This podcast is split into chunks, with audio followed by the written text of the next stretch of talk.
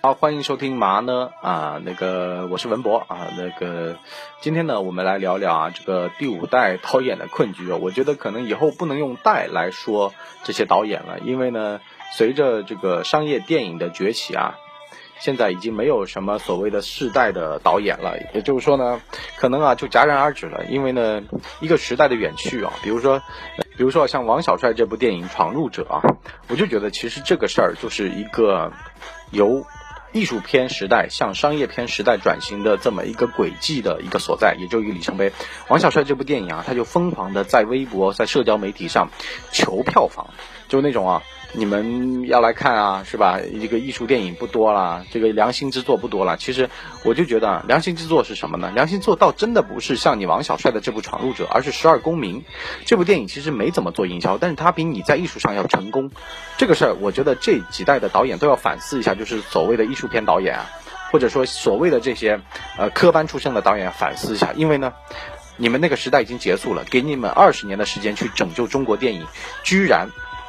基本上除了艺术片在票房上面是乏善可陈的，而且这一批的这个中国票房崛起，其实的印记是来自于徐峥。但徐峥他是春光灿烂猪八戒呀，他是一个演员出身的人，但是他当了导演居然成功了。虽然说这个光线传媒出品的大部分是烂片，但是他们至少试错试出来这么一个导演。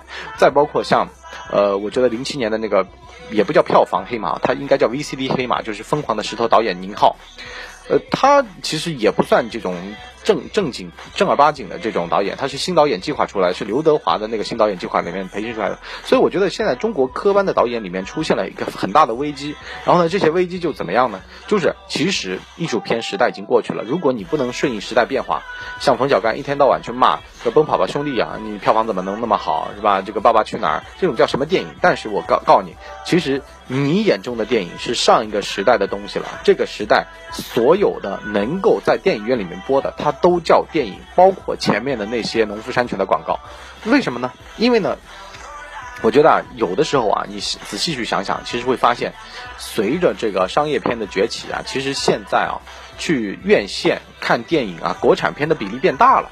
原来其实像这个第五代导演，他们一直在喊要拯救华语电影，是怎么拯救的？用垄断的办法，用呃闭关锁国的办法，也就是说这个进口片啊比例要低，要支持国产片。但是啊，以这样的一种呃保护的形式出来的东西啊，往往是不好的，往往是有一种好像带着自我偏见的。你想《一步之遥》这个片子，很多人都评价很差，我也这个我也说句实话，我也看不懂，是吧？为什么看不懂呢？你。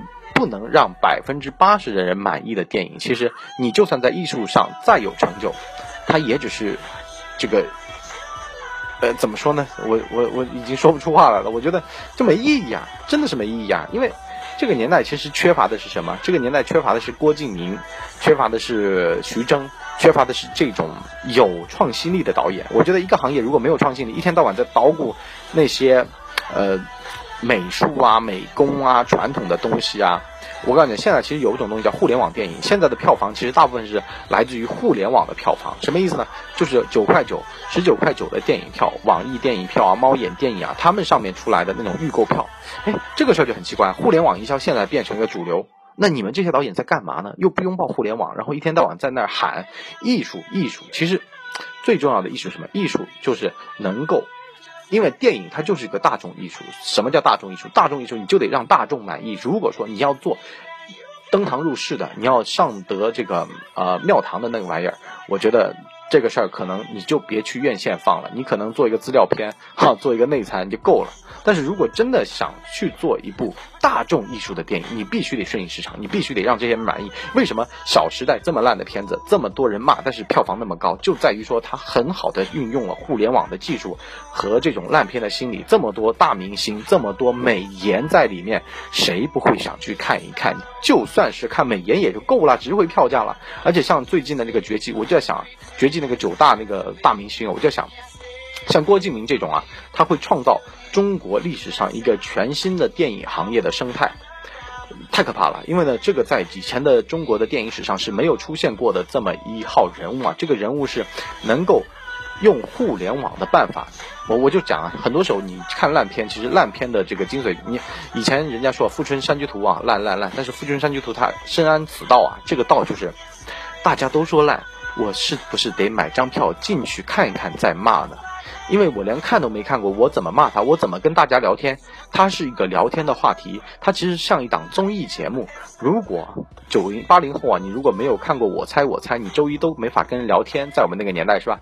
但是现在就是你没有进院线看过烂片，你没有办法。呃，第二天早上或者最近这段时间跟朋友顺利的聊天啊，因为大家都在骂他烂，你也得看一看才能骂他烂。这个就是烂片它的票房为什么高的其中之一的原因啊。这个原因其实说穿了，也就是那种利用人呃猥琐的悲呃这种窥私欲，但是呢很有效啊，很奏效啊。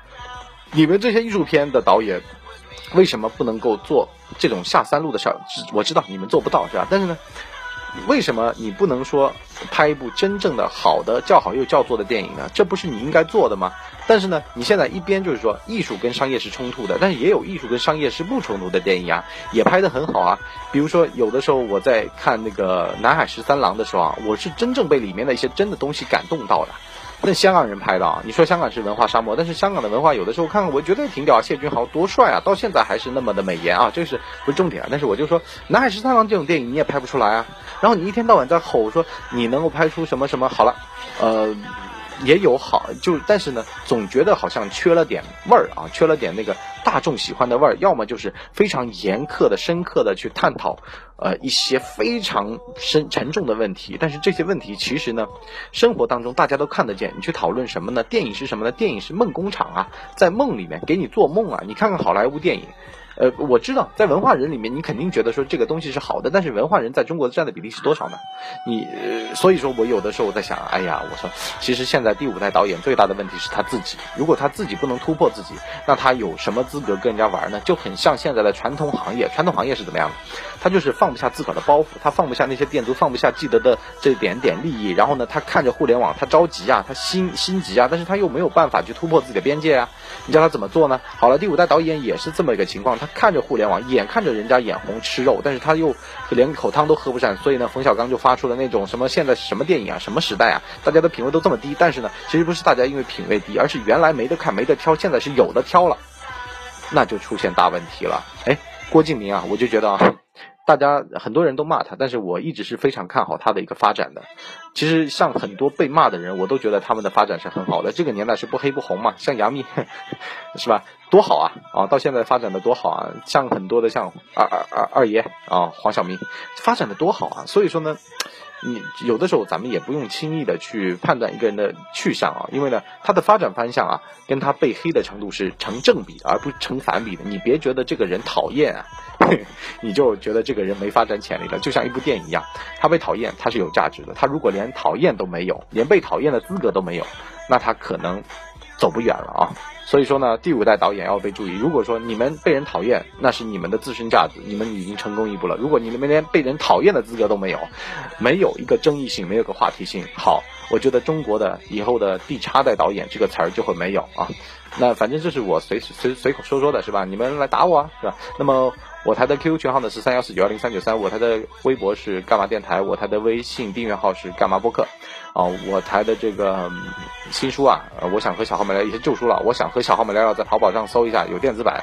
然后我们最近在联系这个出版商啊，这个出纸质版。如果有喜欢纸质版的朋友呢，可以先跟我们啊预购一下。然后呢，我们到时候统一的到一定数量了，呃，然后再去发货啊。那么然后还有一个就是我台的那个支付宝啊，打钱嘛，是吧？不打钱没关系，点赞啊，不点赞。那我也没办法了啊，那怎么只能说呢？我们做的不够好，我们继续加油啊！那今天的节目呢，就先到这儿，那么我们明天见。